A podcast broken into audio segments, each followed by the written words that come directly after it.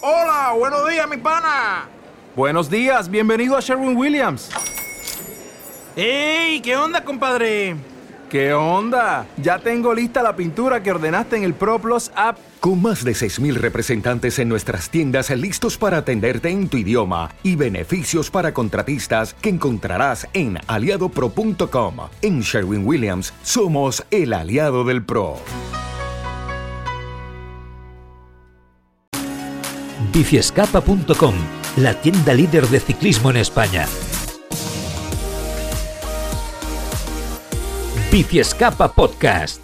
Esta semana en el taller. Seguimos aquí en Biciescapa, vamos con el taller que lo abrimos ya, seguimos hablando por tercera semana ya consecutiva de bicis eléctricas porque ya hemos explicado muchos aspectos sobre ellas estas eh, dos últimas semanas, pero hoy vamos a diferenciar pues los diferentes modelos de la bici eléctrica que existen en el mercado, porque yo llevo un cacao mental con este tema, de verdad os lo digo, ¿eh? A ver si Carlos eh, Cabello me lo puede solucionar. Carlos, muy buenas, ¿cómo estás? ¿Qué tal? Buenos días, ¿cómo estáis? La verdad es que llevo un poco de cacao, ¿eh? Con el tipo de bicis eléctricas y tal, porque como es algo también un poco nuevo, y yo vengo del, de la bici convencional, que ya veo que tú lo llamas muscular, que voy a empezar a, a coger ese término, ¿no? Como más, eh, más adecuado. A ver si me puedes aclarar un poco la, la, la mente, ¿eh? Con el tema de las de las e-bikes. A ver, vamos, vamos a, ver. a ver. si ponemos un poco de luz. Exacto. Tipos de motores de las bicis eléctricas. Este es, este es, un tema que da mucho juego porque yo he visto de todo tipo. Trasero, delantero, central, en el eje de la rueda, el eje de los pedales. A ver, ordéname un poco la cabeza a ver si, si, si me aclaro con este tema. Bueno, en el, en, el, en el sector que... Eh, que, que, que, más se vende, que más tocamos nosotros en, en nuestra tienda, uh -huh. uh, que es el sector de, de, de, del, del, mountain bike, incluso también en, en, la carretera o el gravel. Uh, realmente hay, hay, hay, dos opciones, eh, que, es, que es el motor central, que es el que va situado en las bielas, uh, y luego hay el motor trasero, que, que, va en el buje trasero, y este está más enfocado a las bicis de, de carretera o, o, de gravel. Las mountain bikes suelen ya ser la mayoría de opciones con, con motor central. ¿Y cuál es el, ¿Vale? También existen en el mercado, no, no, no. perdona, ¿eh? también existen en el mercado otras, otras opciones como incluso eh, con, con, motor en la rueda delantera, eh, que quizás, quizás están más enfocado a la, al, al, uso urbano, eh, pero en general el motor central o el motor trasero son las, son, son las dos opciones mayoritarias. Mercado, ¿no? ¿Y para ti cuál es el mejor como experto sí. en la materia? Hombre, para mountain bike sin duda el motor central eh, es el que, sí. el que te aporta, bueno, te aporta más estabilidad cuando quieres hacer mountain bike, eh, un poquito técnico, eh, te aporta un poquito de mejores opciones de, de, de, de, transmisión, de capacidad de batería, de, bueno, en fin, te aporta unas características, bueno, una, unas, unas opciones eh, uh -huh. de, de, más calidad para, para, para, para, disfrutar más de tu, de tu salida, vamos. Mm, ¿Y en carretera o en otro tipo de bicicleta? En, carre en igual, carretera ¿eh? está extendido también. Eh, hay, hay, dos, hay, aquí están casi casi al 50-50. Sí que hay Ajá. muchas marcas eh, que funcionan muy bien y que llevan el motor en la rueda trasera, eh, pero luego hay otras marcas que también lo llevan, el, que llevan el motor central y también están funcionando muy bien, con lo cual aquí el mercado no se ha definido todavía. Vaya. Vale. ¿Qué peso puede llegar a tener un, un motor de una, de una e-bike? Por curiosidad, este, este tema. ¿eh? ¿eh? ¿Me lo sabrías decir? Bueno, más o menos por lo que no es algo que, que yo le tenga mucho en cuenta, pero por lo que he visto, eh, sí. hay motores que rondan los 2 kilos y poco a motores que pueden estar en torno a los 4 kilos aproximadamente. Mm. Con lo cual, por Siempre pensaba que era más. No, el motor, el motor es, es el motor. Luego otra cosa es eh, pues el, todo el cableado y la batería, que, sí, es, que es, realmente eso, lo que pesa claro, más. Claro, eso. La batería, ¿no? Más que nada porque al final cuando uno va en bici, eh, ¿no? La, la, está acostumbrado a una compensación de pesos, ¿no? Y con una eléctrica ves que eso debe de cambiar un poquito, ¿no? Por eso te lo preguntaba, Exacto. a ver el peso, bueno, dónde va situado, etcétera. Vale, pues esto me queda, me queda claro. Ahora vamos con el tipo de baterías que existen en las e-bike, que aquí también he visto que hay mucho tipo, ¿no? Eh, y entiendo que quizá lo mejor es lo de litio, ¿no? Según he ido buscando y leyendo. Sí, bueno, a, ni a nivel de, de, de, lo que es la, el, el, el material conductor, eh, uh -huh. pues di digamos que, que, el litio es el litio ion, digamos que es la, uh -huh. es la, la, más extendida hoy en día. Sí que hace años eran de, eran de plomo y otro material más, que ahora no, no recuerdo, plomo y cadmio me parece que era, eh, pero claro, uh -huh. hacían las baterías muchísimo más pesadas y sobre todo eh, las cualidades del material conductor eh, eran muy inferiores en cuanto a durabilidad, almacenamiento y posibilidades de transmisión de electricidad que no el litio con lo cual eh, es evidente que, de, que, hoy en día el litio es el material más potente e incluso es el litio con la, en combinación con otros materiales porque de hecho Ahora hay, hay marcas que están utilizando pues el material que utiliza Tesla en sus coches para, Ah. para, para mejorar las capacidades de, la- de las baterías, que sigue siendo el litio, pero bueno, en combinación con diferentes elementos, que eso ya es un tema químico que ya no, no alcanzo a, a coger. ok. Eh, Carlos, ¿cuánto dura una batería?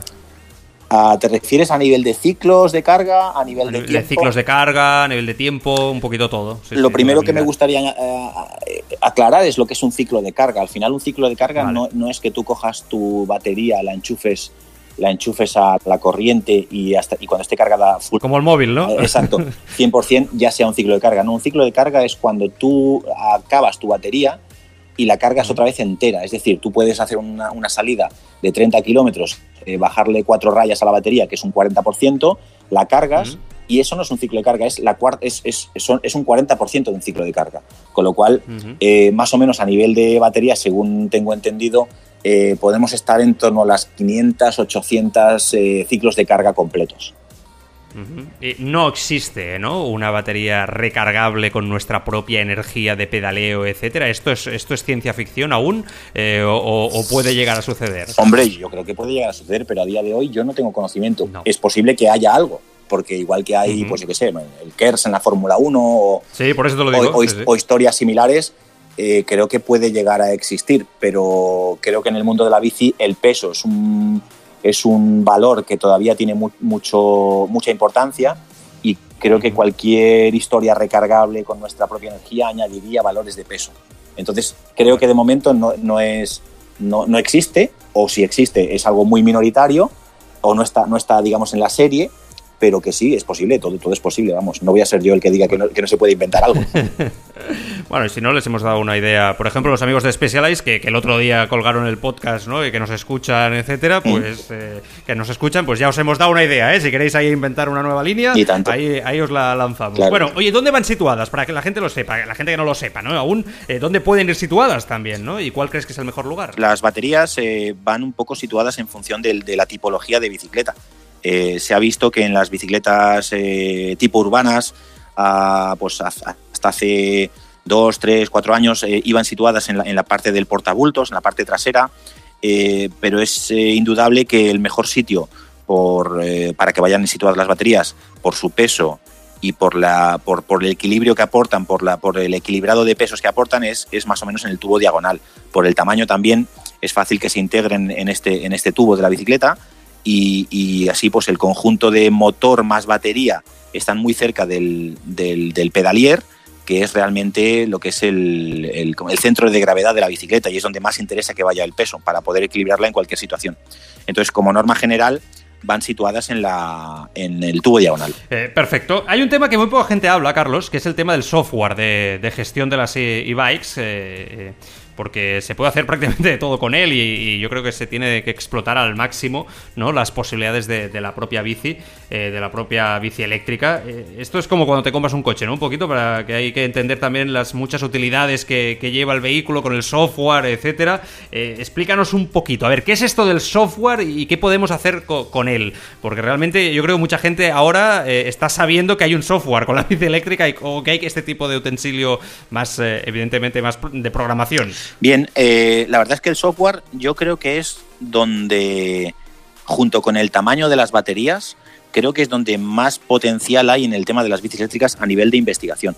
Ah, porque realmente antes era un tema muy sencillo. Encendías la bicicleta eh, con un botón, la bicicleta te asistía, tú elegías un poco el modo de asistencia y listo. Esto es el, es el sistema básico con el que todavía funcionan todas las bicicletas. Pero hay softwares eh, que tienen, tienen la, la, la, la opción de actualizarse para mejorar parámetros como la durabilidad de la batería, como los, los, los, eh, los modos de, de, utilización de los, de los motores, eh, digamos, para obtener uh -huh. un, mayor, un mayor rendimiento.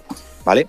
Eh, pero además, por ejemplo, el, el, el, software de Specialized o el software de, de, de Shimano, en este caso, uh, permiten, digamos, generar diferentes mapas motores para utilizar la bici de diferentes maneras. Es decir, uh, tú puedes generarte un perfil en una bicicleta en el que digas, bueno, hoy voy a salir con mis colegas que me llevan todo el día con el gancho y entonces quiero que, que el modo que el modo eco, pues en vez de darme un 15%, me dé un 25% y el modo turbo, que no lo voy a utilizar tanto, pues en vez de darme un 80% o un 90%, pues que me dé un 75%. ¿vale? Entonces, de esta manera conseguimos eh, que, que, realmente generar un perfil para un uso y luego tú en esa misma bicicleta, en ese mismo software, puedes generar otro perfil para cuando tú sales solo, que sabes que vas, que vas a ir a tu ritmo y entonces te generas el eco con tu 25% o con tu 15%, el, el, digamos la posición intermedia según la, según la marca del motor, pues con un poquito más y, en fin, puedes generar ese tipo de, historias que yo creo que todavía pueden mejorar mucho. O sea, estoy segurísimo de, que eso es algo que va a ser uno de los, de los grandes... Eh, avances que vamos a tener en los próximos 3-4 años. Y tanto. Es que además, Carlos, se parece mucho, por ejemplo, a la evolución que han tenido los, los rodillos inteligentes, ¿no? Con el tema de, ir jugando con ello. Yo, por ejemplo, el rodillo, eh, con la propia aplicación, ¿no? Mm. Del rodillo, a veces me pongo más resistencia, menos voy jugando, ¿no? Voy, yo probando un poco con, pues ostras, hacerlo esto fuera de casa aún, es mejor, ¿no? Porque... Sí, sí, el paralelismo es, inevitable. Es una pasada porque, por ejemplo, ¿no? Me imagino, eh, no sé dónde vives tú, ¿no? Pero por mi zona, grandes puertos, en, eh, en el Maresme, aquí en Barcelona, grandes puertos mm. no tengo, ¿no? Entonces, eh, para subir puertos largos, eh, si no me voy, por ejemplo, más arriba, al interior, es, muy difícil, ¿no? Puertos largos con una cierta pendiente exigente. Entonces, en cambio, el rodillo, yo esto sí lo puedo conseguir. Si a mí me dices que, Joan, en el futuro lo vas a poder conseguir con tu bicicleta eléctrica, ¿no? En un puerto que quizá no es tan duro, pero te vas a poder dar. O sea, no es solamente la bici eléctrica para quitar dureza, sino que también te puede ayudar a entrenar más dureza. Ostras, a mí me parece impresionante, Carlos, esto, de verdad te lo digo, ¿eh? Sí, sí, sí. De hecho, en la última generación de, en, nuestro, caso, de Specialized Turbo Levo, ah, en el propio display puedes cambiar eh, en marcha eh, el, tipo de asistencia, bueno, la, cantidad, el porcentaje de asistencia que quieres que te dé el motor en cada modo. Qué pasada. Con lo cual es una pasada. Qué pasada, qué pasada. Vale, te iba a preguntar si puedes coger desnivel, resistencia, modos de pedaleo, pero ya me lo has contestado, ¿no? Más o menos. Mm. Eh, ya queda contestado. Y ya para acabar, nos toca repasar las diferentes disciplinas que hay en las eh, Ibai, para que quede claro, porque igual que con una bicicleta convencional hay un montón dependiendo también del terreno, la necesidad, ¿no? hay para cada caso, ¿no? Entiendo, para cada usuario. Sí, Sí, sí, exactamente. Bueno, en, realidad eh, eh, las, la cantidad de, de, clasificaciones que hay es, inferior a, las bicis musculares, porque, porque en, el fondo al final, eh, si, lo reducimos todo a lo básico, una mountain bike es una mountain bike, pero sí que hay grandes diferencias entre unas y otras. En las bicis de montaña eléctricas sí que nos hemos ido todos a lo que comentábamos antes, ¿no? de bicis de, de, tipo trail, ¿vale? tipo, bicis con un recorrido intermedio o generoso, ¿vale? Que es donde, donde, digamos, va a disfrutar todo el mundo, el, el, que ya es muy técnico y sabe bajar muy bien y se va a ir por, se va a tirar por, por, por trialeras muy técnicas, va a disfrutar con esa bici, y el que no es tan técnico y proviene de, de, de, pues eso, de pasear más por pistas y tal, cuando coja un sendero complicadillo, también va a disfrutar mucho con esta bicicleta. Entonces, sí que hay, la mayoría de bicicletas son de, ese estilo tipo trail, y luego hay una segunda clasificación dentro de las dobles suspensiones más endurera, con, más recorrido suspensiones, ruedas un poquito más gordas todavía y, parámetros geométricos que nos, que nos permiten eh, todavía bajar sitios más difíciles con más confianza. Y evidentemente, si vamos hacia el otro extremo, pues sí, también hay bicicletas rígidas, eh, más enfocadas a, un uso más distendido, a un uso más pistero y más relajado. Muy bien. Eso en la mountain bike, perdona, perdóname que te Ah, sí, claro, que falta, falta la carretera, ¿no? También, entiendo. Luego, hay un luego hay un segmento que cada día cobra más importancia, eh, que, es la carretera y el gravel también. Y eh, lo que pasa es que aquí las marcas han hecho una apuesta fuerte por la polivalencia y, hay bicicletas que pueden servir, digamos, con un cambio de cubiertas, pueden servir para las dos disciplinas. Pero estas eh, sí, que, sí que son, pues eso, son, están, enfocadas más a, eso, a un uso, digamos que en las subidas te van a ayudar bastante, pero a la hora de, a la hora de, llanear y tal, como, como cortan a 25 kilómetros por hora, es donde quizás eh, todavía flaquean un poquito, pero bueno, que la gente, aquí sí que el, público de más edad o que esté en menos forma es el que realmente agradece este tipo de bicicleta. Así. Me estás convenciendo para comprar una bicicleta eléctrica, algo que no me planteaba ni de coña hace un año, ¿eh? Pero, pero claro, eh, no, porque claro, esa es la clave, pero es que veo que, puedo mejorar mi rendimiento con la bicicleta eléctrica. Entonces esto sí que ya eh, cambia las normas del juego para la gente quizá más joven, ¿no? Eh, es que esa es la diferencia. Hombre, tú piensas que si, piensa que si José Antonio Hormida, Carlos Coloma, que son nuestros dos grandes referentes en el mountain bike, mitos, eh, prácticamente utilizan la bici eléctrica cada dos días. eh, si ellos, si ellos que son unos cracks, han, han- han mejorado su rendimiento o, bueno, o se mantienen eh, en su estado de Claro. forma con, con este tipo de bicis, cualquiera, cualquiera puede gozar o mejorar con una bicicleta Qué eléctrica. auténtica pasada. Carlos, eh, en biciescapa.com, como siempre, toda la información ma- añadida para todos los oyentes, si se quieren poner en vuestras manos, eh, eh, pues ahí lo pueden encontrar y ahí se pueden, pueden hacer la pregunta e incluso hablar con Carlos, seguro que, que sí, eh, eh, y resolver cualquier, cualquier duda. Carlos, hasta la semana que viene. Gracias. Hasta la semana que viene, que vaya muy bien.